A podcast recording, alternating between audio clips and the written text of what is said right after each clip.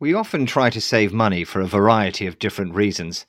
It might be to save up for a new computer, put money aside into a rainy day fund, or put a deposit down for a mortgage on a house. Learning how to save is important, but a recent study showed that over half of all 22 to 29 year olds living in the UK have no savings at all. Did they splurge and splash out on too many things, or are there other factors? And how can we become better savers?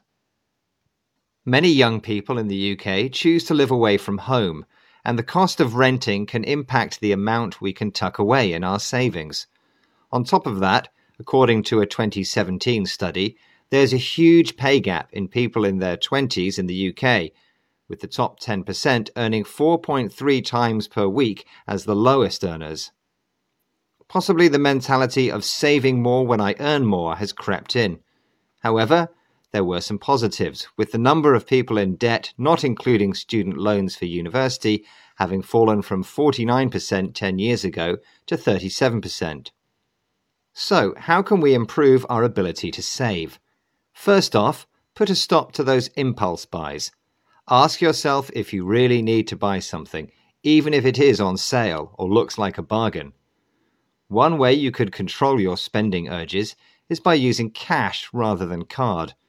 Withdrawing cash before you go to a restaurant or shopping sets a fixed budget you must adhere to. Also, any change that comes from your transactions when you're using cash can be put in a jar and deposited into your account.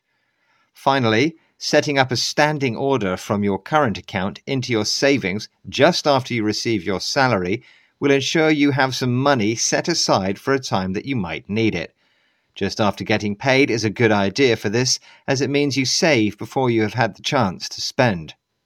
While there is some good news about debt for the 20 somethings in the UK, the fact that over half have no savings is seen as a cause for concern. While it could be due to some economic disparity, there may be some other factors at play. However, there are some actions we can take to help us all become better savers.